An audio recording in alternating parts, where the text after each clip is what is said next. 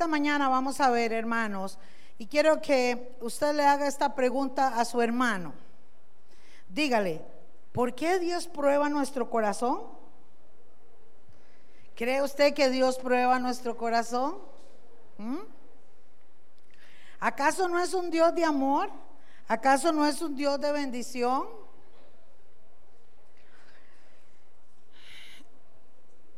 Esta frase que caló mi corazón hace algunos años, la tengo tan presente cuando escuché que me dijeron, mami, Dios está probando nuestro corazón, a ver si lo que predicamos realmente lo vivimos.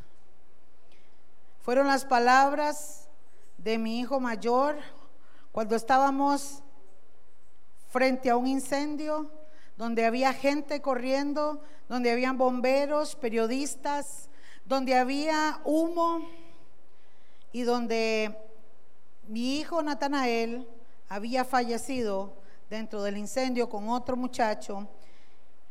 Y su hermano Guni Israel me decía, mami, recuerdo que tomó mis hombros, nos abrazamos primero y lloramos yo le dije, mi amor, el Señor se ha llevado a tu hermano porque él venía llegando en ese momento. Y él me agarró los hombros y con lágrimas en sus ojos me dijo, mami, Dios está probando nuestro corazón.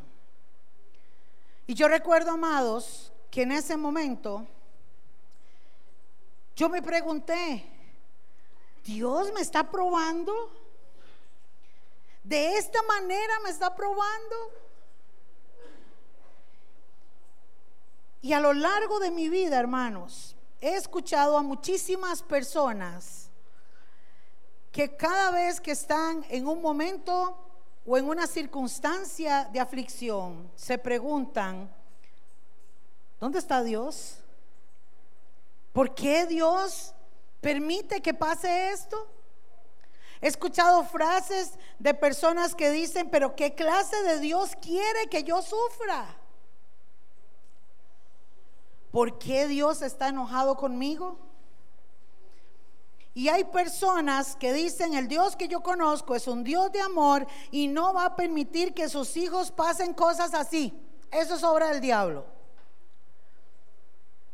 Recuerdo que mientras estábamos nosotros procesando la situación de Natanael, llegó a mis oídos de un un siervo de Dios, un pastor, que probablemente se hizo la pregunta y él dijo, bueno, algo están pagando esta gente, algo están pagando, porque eso es maldición lo que les pasó. Y eso, hermanos, golpeó mi corazón también, porque todos tenían preguntas, todos teníamos preguntas y todos teníamos, esperábamos respuestas. ¿Cómo Dios va a probar mi corazón? Haciendo que mi hijo, que me lo había dado, que me lo había ofrendado, de pronto muera en un incendio. Simplemente a ese Dios que yo amo, que yo le sirvo, está probando mi corazón. Esa, esa prueba tiene Dios para mí. Muchas preguntas surgen en un momento de dificultad. ¿Le ha pasado a usted, hermano? ¿O solo me ha pasado a mí y a mi familia? Vamos a ver a lo, largo de la Biblia. Hoy vamos a usar Biblia, hermanos, como siempre. Y lo primero que vamos a hacer, el primer paso que vamos a ver es que Dios prueba a sus siervos. ¿Cuántos son siervos de Dios? Dios prueba a sus siervos. Vamos a ir a Génesis, el capítulo 15. Hace unos días el pastor Guni Jr. nos predicó sobre la brújula de tu vida, que de hecho ayer al grupo de WhatsApp mandé la prédica para que la repasen, hermanos, una excelente exposición y nos hablaba con Israel sobre Jonás. ¿Recuerdan? ¿Cuántos se acuerdan de Jonás?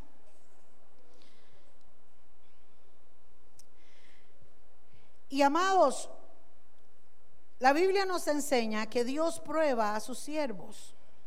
En Génesis capítulo 15, en el versículo 5, Dios le habla a un hombre, y antes de leerlo quiero explicarles, Dios le habla a un hombre al que él llama, le cambia el nombre, lo saca de su tierra y le muestra un futuro de bendición. Imagínense hermanos el procedimiento y el proceso que vivió este hombre llamado Abraham cuando Dios le habla y le dice, sal de tu parentela, de donde vives, vas a ir a una tierra y le empieza a indicar. Póngame atención. Si usted estudia la Biblia eh, y se da cuenta que la vida de Abraham fue una vida que le fue revelado todo lo que acontecía antes de que sucediera. Dios le habla y lo empieza a mover, le envía gente y siempre le está diciendo a Abraham audiblemente lo que tiene que hacer y cómo hacerlo, como nos enseñaba también la palabra en el tiempo de Jonás. Pero sucede algo, hermanos, dentro de todo aquello, Dios le habla a Abraham y le dice en el verso 5, y lo llevó fuera y le dijo, mira ahora los cielos y cuenta las estrellas si las puedes contar. ¿Eh? Ojo lo que está diciendo. Vaya afuera, mire el cielo y me imagino que allá en esos lugares en el desierto, como ahí no había luz como ahora, se ve todo el cielo, ¿verdad? En la noche. La Vía Láctea y todos los planetas, todas, todo se veía. Y le dice el Señor Abraham, mira, si puedes contar las estrellas, cuéntalas, que es obvio que no podía porque así será tu descendencia. Es una promesa que Dios le está dando a un hombre de que va a tener una descendencia de generaciones tras generaciones. ¿Qué cree usted que pudo haber sentido Abraham cuando escuchó eso? Wow, ¿eh? Dios me está diciendo que va a hacer algo en el futuro conmigo y con mi descendencia. Fui elegido Fui bendecido por eso. Pasando la hoja en el capítulo 17, en el verso 19, Abraham, hermanos, y su esposa Sara eran viejos. Ya ella había cesado su periodo menstrual, ya no alcanzaba a ser fértil pero Dios vuelve a repetirle a Abraham y le da una promesa en el capítulo 17, el versículo 19. Y le dice, ¿lo tienen ahí, amados? Respondió Dios, ciertamente, está diciéndole Dios, Sara tu mujer te dará a luz un hijo y llamará su nombre Isaac Pere, pere, pere, ¿cómo es eso? Tú le vas a dar a mi esposa, que ya es una abuela, nunca pudo dar hijos, y ahora tú, le tú me dices que ella me va a dar un hijo y hasta le dice, y se va a llamar Isaac. Y entonces le reafirma a Dios y le dice, y confirmaré mi pacto con él. ¿Con quién va a confirmar el pacto? Con Abraham y con su hijo Isaac. ¿Están conmigo? ¿Están conmigo, iglesia? No se duerman. Que Dios le va a hablar esta mañana. Dios le da un pacto a Abraham y le dice, y va a confirmar su pacto con su hijo Isaac, y le dice, y confirmaré mi pacto con él como pacto perpetuo para sus descendientes después de él.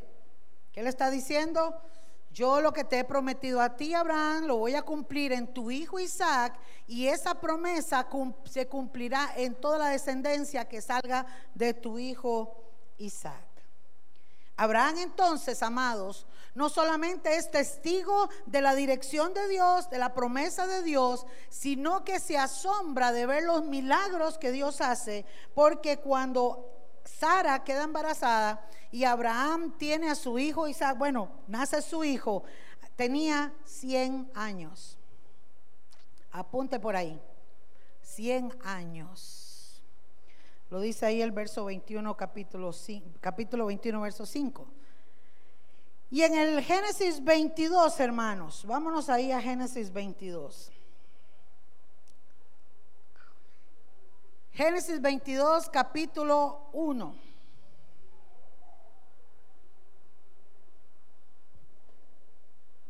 Génesis capítulo 22, versículo 1.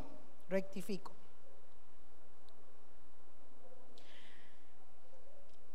Nace, Isaac, Abraham hace un fiestón, hermanos. Hay una gran celebración. El chico es el primogénito para para el pacto, porque ya había tenido Abraham a Ismael, pero eh, Isaac era el hijo del pacto. Dios estaba con Abraham, era un hombre bendecido, era un hombre prosperado, era un hombre que tenía muchas cosas bendecidas por Dios.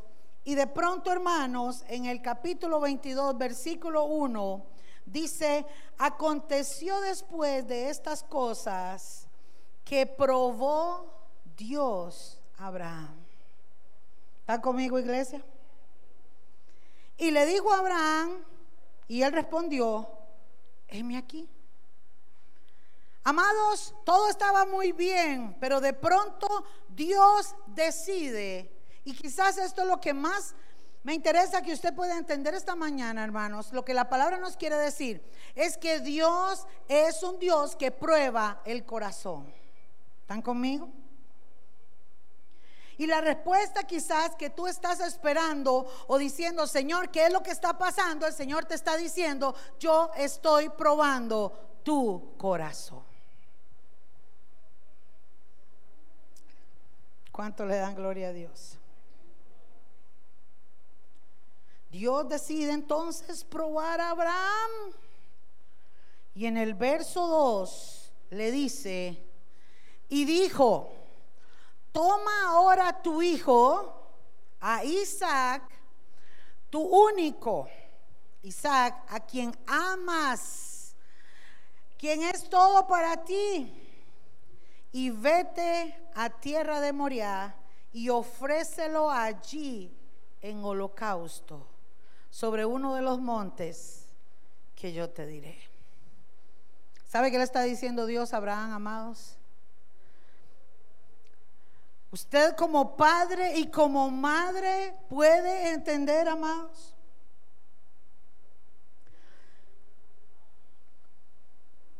Cuando, cuando uno es madre, y yo que tuve la bendición de tener tres hijos, todos son siempre tan diferentes. Gun Israel, que es mi primogénito, Siempre fue, así como ustedes lo ven, un niño muy maduro, muy tranquilo, muy obediente. Siempre fue em, un niño normal, pero no era de esos niños, ¿verdad? Que hay que andarlos bajando de las paredes porque les puede pasar algo. No, era muy tranquilo. Yo tuve la bendición de que yo nada más le torcía los ojos y ya él entendía que tenía que quedarse quedito y se quedaba quedito. Malvita no era tanto así, ya les he contado, ¿verdad? Albita era de otro temple, pero, pero era cautelosa también. Y Natanael, por consiguiente, también, gracias a Dios, pues fue un niño normal, pero no era un niño tan así de subirse a muchas cosas ni nada. Y un día estaba yo, amados, en la casa cuando los chicos estaban jugando y recuerdo que yo escucho una bulla y llegó este mi primo, el hermano de Mabel que está aquí, y recuerdo que traía a Gun Israel y Gun Israel, yo no lo escuché llorar, pero recuerdo que llegó mi primo y me dijo, venía muy asustado y me decía, Yerlin, Yerlin. Y yo, ¿qué pasó? ¿Qué pasó? Gordito se quebró. Y le decían gordito porque siempre fue así, guapotón, ¿verdad? Entonces, gordo se quebró, gordo se quebró. Y hermano, yo recuerdo que yo dije, ¿cómo que se quebró? Y yo vi que Gun Israel venía como así, me decía, mami, mami, pero bueno, Israel no lloraba y en ese momento yo le digo, pero ¿a dónde se quebró? ¿Qué le pasó? Yo en aquella desesperación, bueno, Israel tenía unos ocho años, fue más o menos siete años por ahí, ¿verdad? Y cuando bueno, Israel me dijo, mami, me pasó algo en el brazo y me hizo el codo así, hermanos, y le vi el hueso afuera. Usted no puede imaginarse lo que yo sentí en ese momento. Era su mano derecha, la izquierda. Lo había visto de, de, los cinco años que un día el papá estaba tocando la guitarra en una iglesia y solito se subió en la batería y se sentó y empezó a tocar y ahí me di cuenta que Dios le había dado un don para servirle en la música y de pronto hermano su brazo estaba expuesto. Yo recuerdo que me fui al hospital, la, la Cruz Roja llegó y nos llevó, Guni estaba trabajando y llegó a Heredia, y cuando yo iba en la ambulancia consolándolo y tranquilizándolo, él se portó muy valiente, pero yo iba impactada, hermanos, porque no era una simple quebradura, yo sabía que era grave lo que estaba pasando y que era su brazo, su movilidad, donde él servía a Dios y era un niño. Y recuerdo, hermanos, que cuando yo llegué a Heredia, yo decía, Señor, gracias, yo sé que estás conmigo, Señor, y esto es para testimonio, nada va a suceder Señor, va a ser un milagro y tú lo vas a sacar. Y llorando, llorando. Y llega Guni y, recuerdo que yo le dije, entre al, doctor con él, porque a lo que yo entendí, le montaban ahí el hueso y le hacían no sé qué. Y, yo creyendo la palabra y declarando en el nombre de Jesús. Y yo sé que mi redentor vive. Y eso, y, y aquella ansiedad cuando sale Guni y me dice, Ye, malas noticias. La quebradura de Gun Israel es muy grave y lo llevamos de emergencia al hospital de niños para que lo operen. Pero Señor, yo acabo de declarar la palabra y acabo de creerte y yo estoy confesando, Señor, y yo estoy haciendo lo que dice tu palabra. Y yo en esa discutidera, hermanos, entre el susto, la, la duda y todo lo que yo estaba viviendo como mamá, y vamos para el hospital de niños. Cuando llegamos allá, ya lo vio un especialista, perdón, y me dijo, bueno señora, su hijo hay que intervenirlo de urgencia, así que vamos a preparar, su hijo se despedazó el codo. Ustedes después ahí le preguntarán cómo fue que se cayó, porque yo no quiero ni recordarlo, ¿verdad? Parece que cayó así como así, no sé, muy raro, y entonces, bueno. Los primos quedaron asustados, ¿verdad, Babito? ¿Te acuerdas? Todo fue terrible. Y hermanos, y cuando llego al hospital de niños y el doctor me dice, su hijo se despedazó el codo y vamos a ver, óigame, vamos a ver qué podemos hacer. Otra vez se me cayó la esperanza. Otra vez, hermanos, yo empiezo. Y recuerdo, amados, que estando yo en esa situación, cuando era la primera vez que yo me enfrentaba a esto y cuando yo lo veo a él que ya estaba todo vestidito de verde, con su ropita esterilizada, y me ve con su carita y me dice, mami, ¿qué me van a hacer? Y ya yo empiezo a verlo, que aquel chiquillo tranquilo y maduro empieza a quebrárseme. Yo como mamá se me parte el corazón, porque yo sabía lo que él iba. Y amados, yo recuerdo que yo empiezo a decirle, mi amor, tranquilo, Dios está contigo, todo va a estar bien, y esto y que el otro. Y llegaron, llegó alguien a recogerlo y me dice, señora, despídase, porque ya me lo llevo para entrar a sala de cirugía. Y yo en una bomba de mocos. Pero hermanos, yo tenía que contenerme, yo tenía que ser fuerte para él. Y en ese momento yo, mi amor, tranquilo, todo va a estar bien. Va a ver que sí, mami, pero ¿por qué llora? No, mi amor, tranquilo, es que estoy, estoy, estoy orando y estoy, ¿verdad? Yo terapiando al niño en mi dolor y, y hermanos, yo estaba orando, no estoy mintiendo, pero mi condición de mamá. Y amados, cuando se lo llevaron y entre la puerta que hay dos, habían dos ventanitas. Yo me quedo viendo, escucho la voz en el oído donde me dice el Señor, dame a tu hijo. Y yo, ah, perdón, ah, ah, como Jonás, dame a tu hijo. ¿Qué me estás pidiendo, Señor? Dame a tu hijo. Y yo dije, fuera, todo pensamiento negativo, toda cosa que me está llegando, esto no es de Dios, ¿qué está pasando? Fuera, este seguro es el diablo, no. Yo, y empiezo yo, hermanos, a debatirme en confusión. Y recuerdo, amados, que cuando eran las 2 de la mañana salí a un corredor que había ahí, estaba muy frío, muy ventoso. Yo andaba un radiecito, un Walkman en aquellos años, no sé si recuerdan, ¿verdad?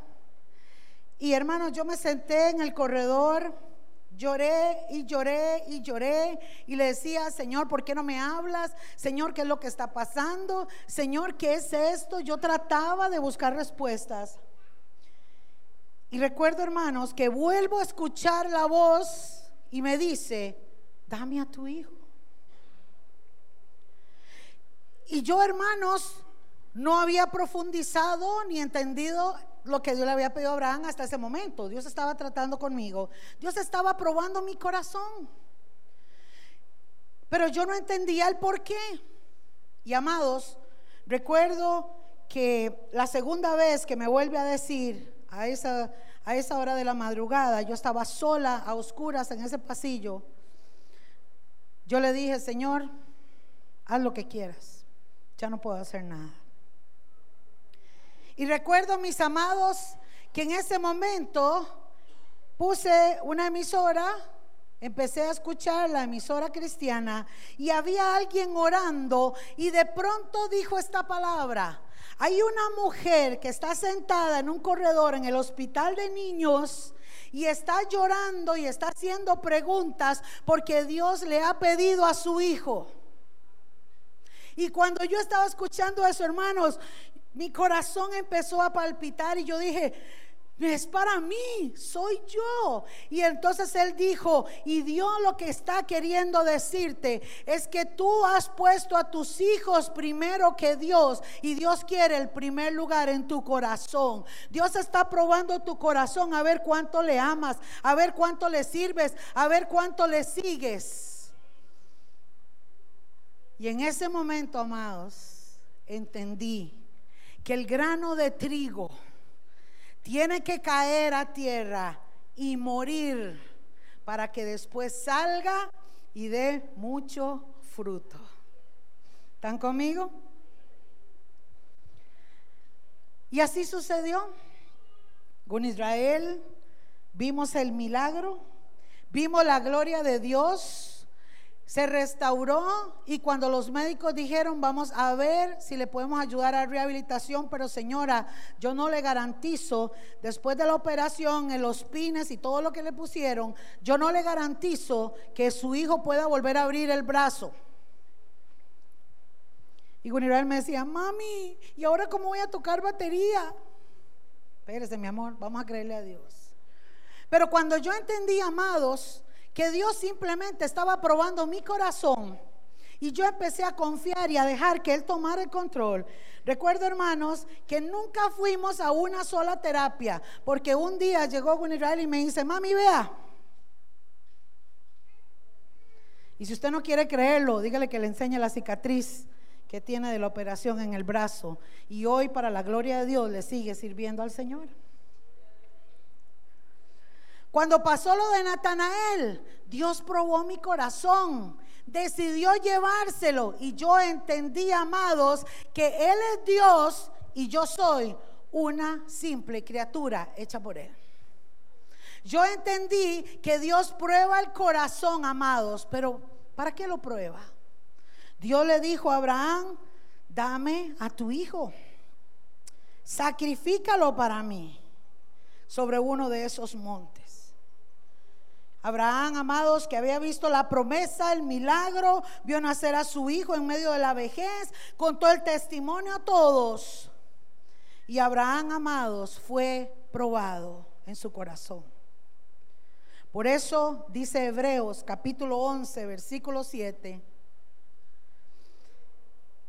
Hebreos capítulo 11, versículo 17, perdón, 17. Dice, por la fe, Abraham, cuando fue probado, ¿qué hizo? Ofreció a Isaac. Y el que había recibido las promesas ofrecía a su unigénito. Hermanos, es que Dios quiere saber si Él realmente es el primer lugar en tu vida o lo ocupa otra persona. ¿Están conmigo? Amarás al Señor tu Dios con todo tu corazón, con toda tu mente y con toda tu alma. Porque el amor que tenemos como esposos, o el amor que tenemos como hijos, o el amor que tenemos como padres, es muy diferente al amor a nuestro Dios. Él es el único que merece la gloria y la honra, la exaltación y el primer lugar en nuestras vidas. Sobre todo. Por eso Jesús dijo, el que no deja padre, madre, hijo, hija, esposo, esposa por causa de mí, no es digno de mí. ¿Están conmigo, iglesia? Dios prueba el corazón de sus siervos. Resulta, amados, que Pablo también cuenta en el libro de Gálatas, el capítulo 4, el versículo 12, y les dice, puede leerlo en la pantalla, os ruego hermanos que os hagáis como yo, porque yo también me hice como vosotros.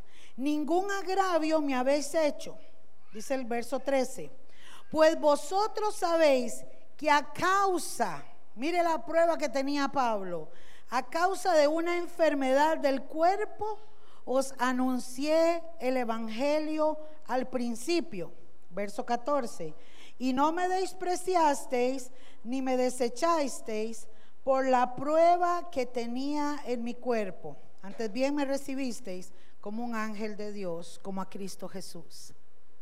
Pablo le agradece a, las los Gálatas, a un grupo de hermanos que lo recibieron a pesar de su padecimiento físico, el cual Dios se lo había puesto para probar su corazón.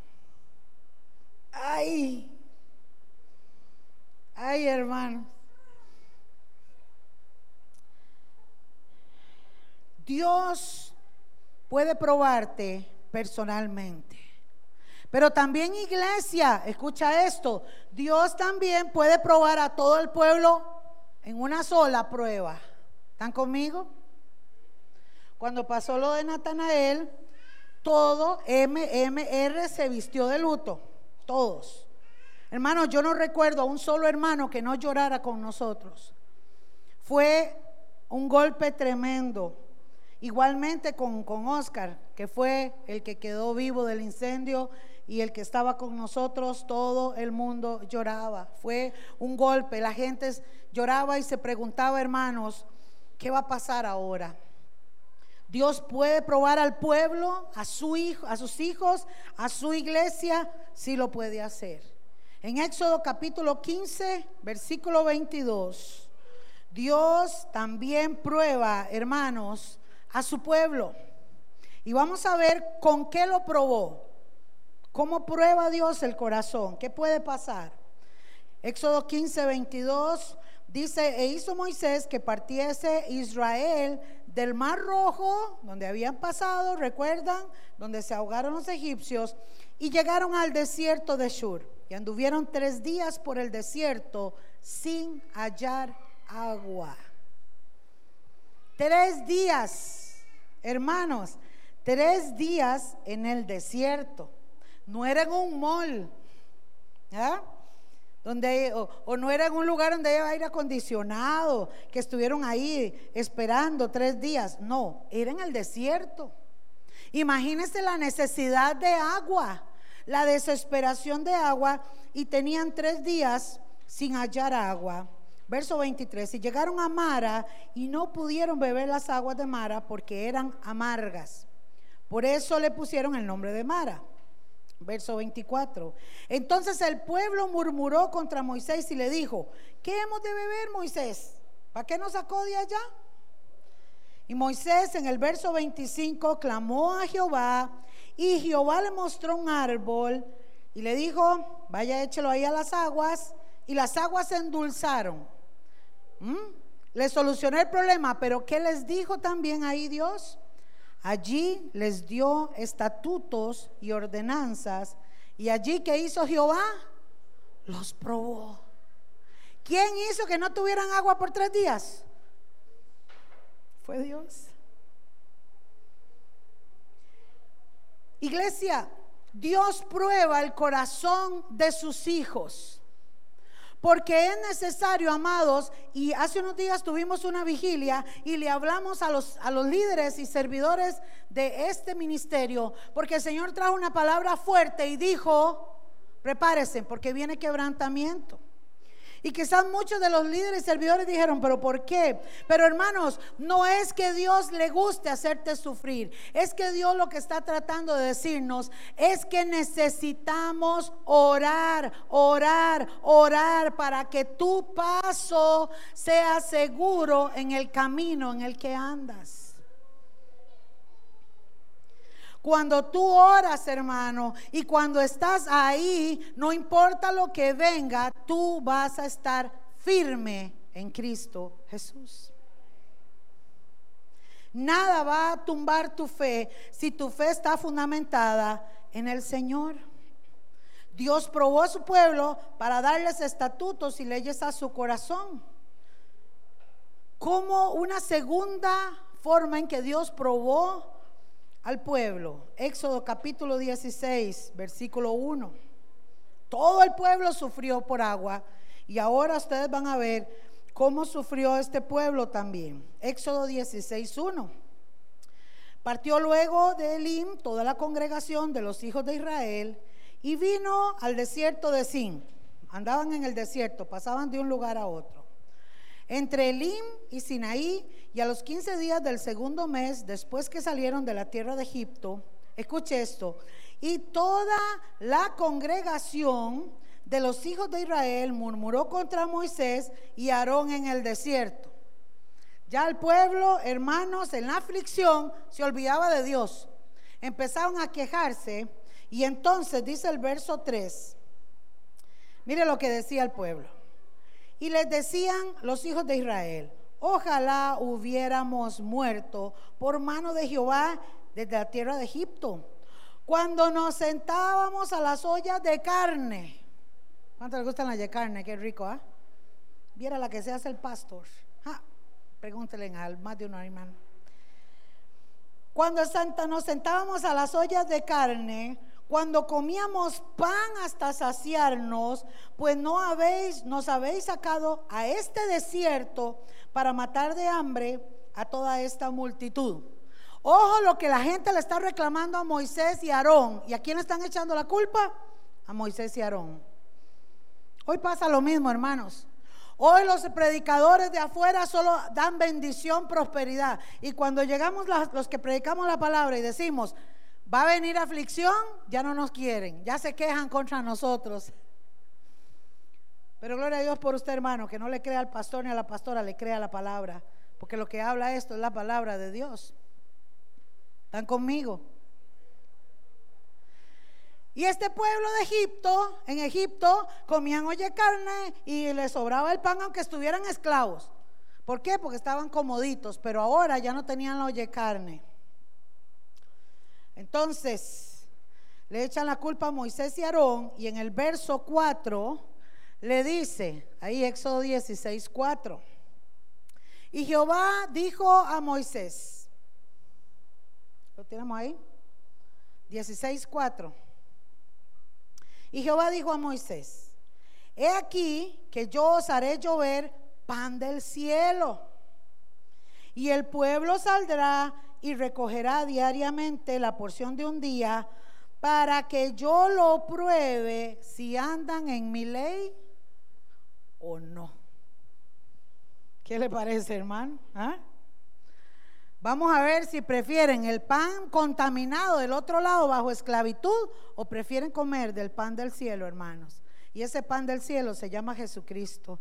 Es fundamental nuestra vida en una relación sólida con Él. Él es el que sacia y llena todas nuestras necesidades. Por eso Jesús mismo le dijo a Satanás, no solo de pan vivirá el hombre, sino que va a vivir el ser humano de toda palabra que salga de la boca de Dios. Porque basta que Dios diga, así es y así es. Basta que Dios diga, será hecho y es hecho. Y tú, amado hermano y hermana, vives de la palabra de Dios. Y la palabra de Dios, amados, es bendición para tu vida. Aunque Dios pruebe tu corazón. Dios también probó al pueblo, hermanos. Y ojo a esta palabra para el tiempo en el que vivimos de apostasía, Deuteronomio capítulo 13, versículo 1. ¿De qué forma? Estamos entendiendo, hermano, esta mañana, de qué forma Dios prueba su corazón, prueba mi corazón. Deuteronomio capítulo 13, versículo 1. Dice, cuando se levantare en medio de ti profeta, ahora que andan tantos, o soñador de sueños, y te anunciare señal o prodigio, verso 2, y si se cumpliere la señal o prodigio que él te anunció, vea lo que le está diciendo. Si le aparece usted un profeta y que le declara, se le cumple. Pero le anuncia diciendo, vamos en pos de dioses ajenos que no conociste y sirvámosles. Cuando un profeta hermano te saca y te desvía de la palabra de Dios, ¿Están conmigo? Aunque le profetice lo que sea, por eso el pueblo de Dios, hermano, tiene que orar, tiene que discernir, tiene que estudiar la palabra. No podemos decirle amén a todo. Porque el pueblo perece por falta de conocimiento. Pero Dios también prueba el corazón a ver quién sirve y quién no sirve, hermanos. Y dice el verso 3, no darás oído a las palabras de tal profeta, ni al tal soñador de sueños, porque Jehová vuestro Dios os está probando para saber si amáis a Jehová vuestro Dios con todo vuestro corazón y con toda vuestra alma. Hace uno de estos jueves atrás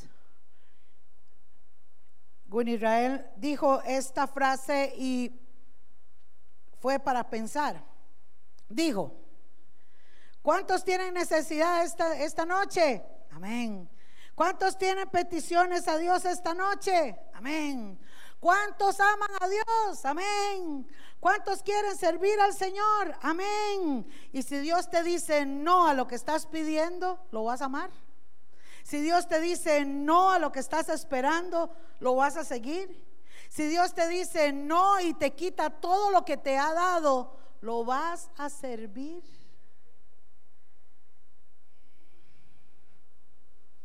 Yo sentí así.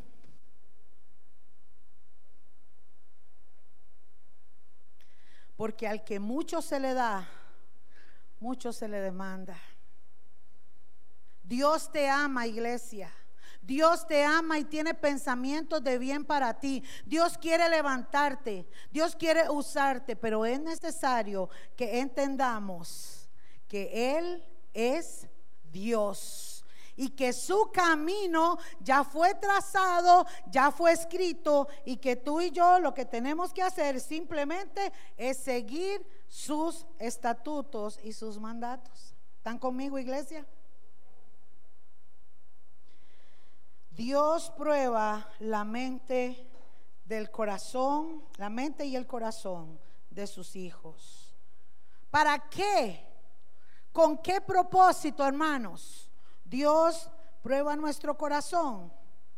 Éxodo 20:20 es la primera cosa del por qué Dios prueba nuestro corazón.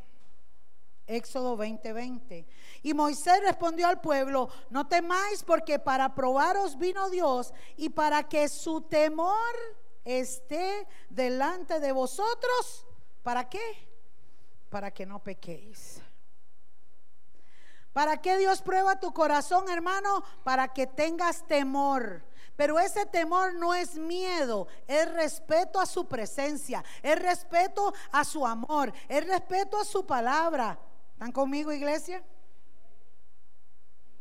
El temor a Jehová es el principio de la sabiduría. El hombre que teme a Dios, hermano, la mujer que teme a Dios es bendecida, es alabada, dice la palabra. ¿Están conmigo? Dios prueba el corazón para que el temor de Él esté siempre delante de nosotros, para que no pequemos como sus hijos. Segunda cosa, Zacarías 13:9. Zacarías 13:9, puede leerlo en la pantalla. Y meteré en el fuego a la tercera parte y los fundiré como se funde la plata y los probaré como se prueba el oro. Amados, esto nadie le gusta escucharlo, pero es que Dios prueba a cada uno como Él sabe que puede probarte. ¿Están conmigo?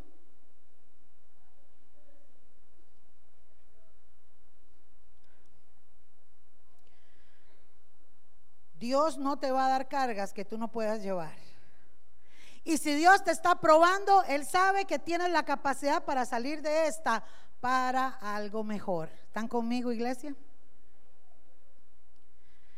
Él invocará mi nombre. Después de ser fundidos, después de ser pasados por el fuego, Él invocará mi nombre, mi pueblo, y yo le oiré y le diré, pueblo mío. Y Él dirá, Jehová es mi Dios. ¿Para qué Dios prueba tu corazón? La tercera cosa, Deuteronomio 8:15. Deuteronomio 8:15. ¿Para qué Dios también está probando tu corazón? Vamos a hacer repaso. Lo primero, para que haya temor a Él y no pequemos. La segunda, hermanos, para que dependamos de Dios y podamos decir, Jehová es nuestro Dios en todas las cosas. Y la tercera, Deuteronomio 8:15. ¿Qué te hizo caminar por un desierto grande y espantoso? lleno de serpientes ardientes y de escorpiones. Oiga, es que el Señor hizo pasar al pueblo por eso. Y de sed, donde no había agua. Y Él te sacó agua de la roca del pedernal. Verso 16, que te sustentó con maná del cielo, comida que tus padres no habían conocido, afligiéndote y probándote. ¿Para qué? Para que la postrer, ¿qué dice? para lo postrer, hacerte bien. ¿Sabe para qué Dios prueba tu corazón? Para fortalecerte ¿Sabe para qué Dios te está probando, hermano? Para que crezca tu fe. ¿Sabe para qué Dios te está probando? Para que eches más raíces. Porque no importa lo que venga, vas a ver la gloria de Dios. Vas a ver su gloria, sus milagros. Vas a ver sus maravillas. Porque lo que Dios hace contigo es para bien y no para mal. Por eso, amada iglesia. Pablo dijo en Romanos capítulo 5, versículo 3, y no solo esto, dijo Pablo, que aún teniendo esa enfermedad en el cuerpo, hermanos, cuando Pablo tuvo la visión, Pablo se dañó de los ojos. Tenía un aguijón en su carne. Fue una prueba con la que tuvo que vivir todo su tiempo de evangelio. Por eso le digo, hermano, hay gente que quiere servirle a Dios en la comodidad que quiere, pero no es así. Servirle a Dios es dejarlo todo. Servirle a Dios es sacrificarlo todo, hermanos. ¿Están conmigo? Pablo dejó todo. Abraham dejó su tierra, su parentela. Y Pablo, amados, dice, nos gloriamos en las tribulaciones, sabiendo que la tribulación produce paciencia. ¿Para qué quiere Dios probarte? Para que tengas paciencia. Dígale que está a su lado. Necesitamos paciencia, ¿verdad? ¿Ah? Y, y, qué fácil decirle, tú necesitas paciencia al que está a su lado. Pero ¿por qué no le dice al que está a su lado, yo necesito paciencia? ¿Ah?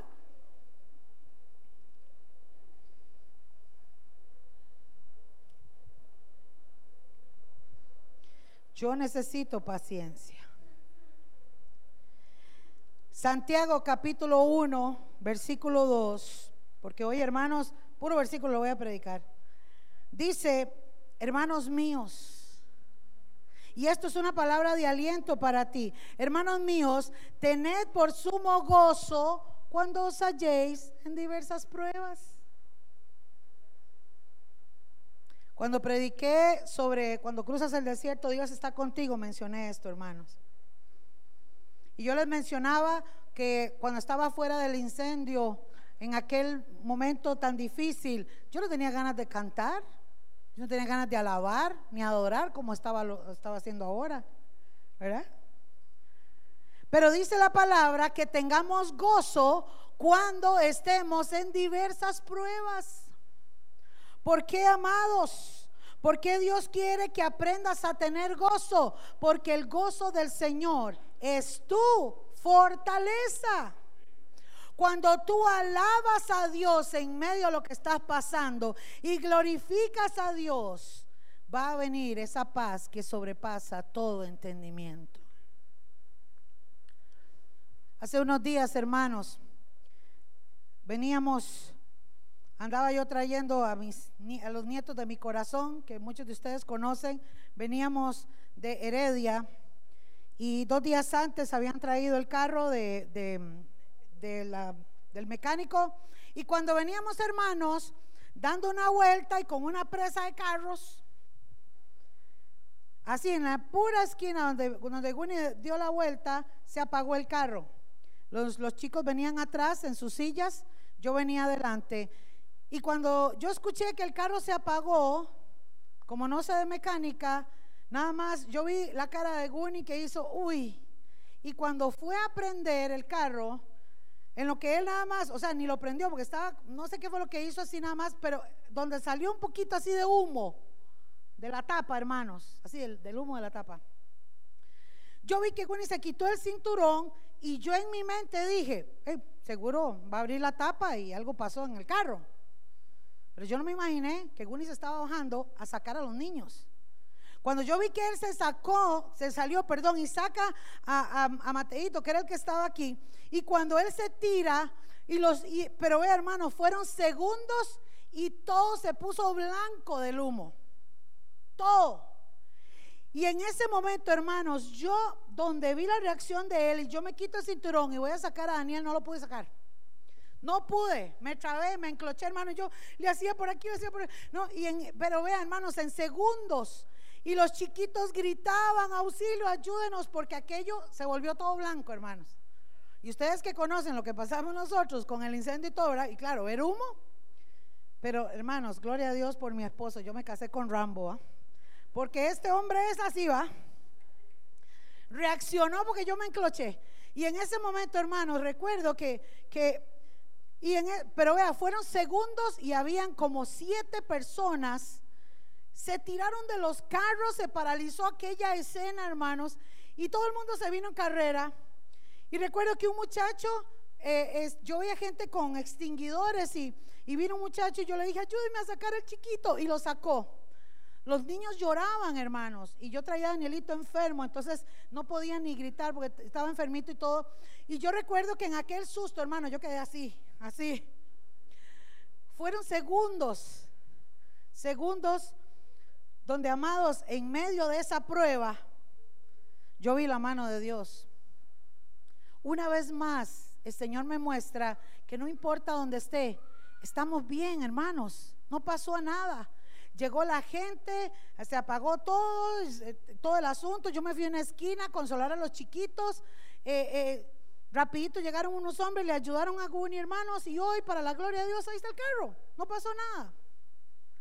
Y aún así, amados, yo puedo decirte, no importa lo que pase. Porque la gente cree que los pastores estamos inmunes, santificados y que andamos levitando. No, hermanos, somos seres humanos como ustedes. Lloramos, sufrimos, sentimos.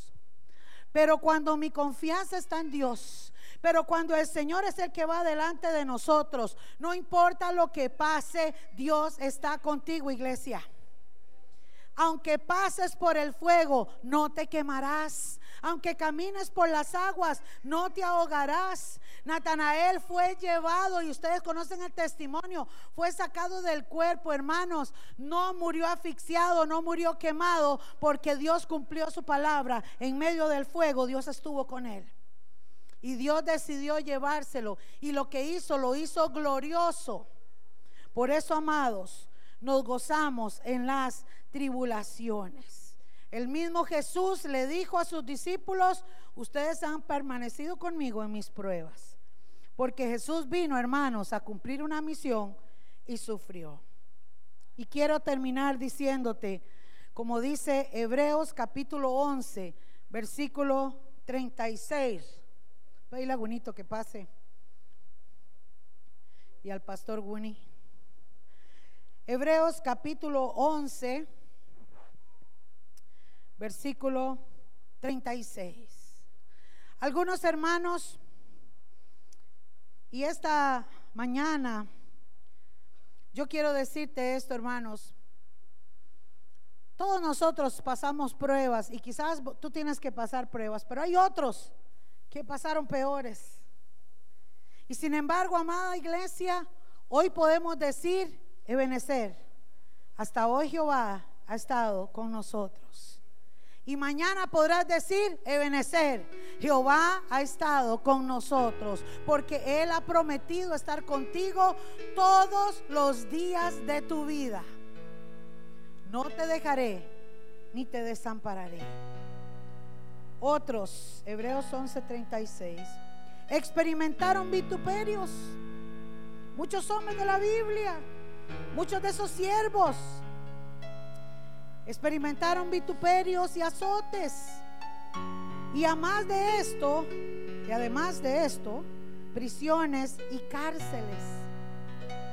Fueron apedreados, aserrados, puestos a prueba, muertos a filo de espada, hermanos. Muchos murieron. Anduvieron de acá para allá, cubiertos de pieles de ovejas y de cabras ¿Cómo anduvieron? Pobres. Lea lo que dice la Biblia, hermano. Murieron y anduvieron pobres. Angustiados y maltratados. Verso 38. De los cuales el mundo no era digno, errando por los desiertos, por los montes, por las cuevas y por las cavernas de la tierra. Pero dice Apocalipsis 2.10, hermano, para que usted se ponga sobre sus pies y reciba esta palabra. Póngase sobre sus pies, por favor.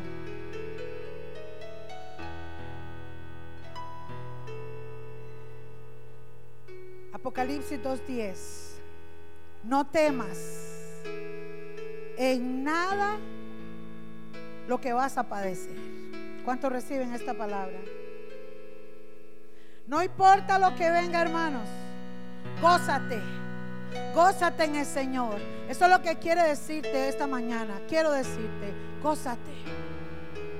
No temas a nada, en nada lo que vas a padecer. He aquí el diablo echará a algunos de vosotros en la cárcel para que seáis probados o vamos a tener tribulación, como le dijo a este grupo, por 10 días. Pero le dice, sé fiel hasta la muerte, porque yo te daré la corona la vida. Iglesia, cuando Jesús dijo, el que venciere, al que venciere, yo le daré la corona de la vida. Quiere decir que el cristiano, amados, que ama a Dios, no importa si tiene o no tiene dinero, que sirve a Dios, no importa si está con salud o sin salud, no importa la circunstancia, ese, el que venciere, Dios le dará la corona de la vida.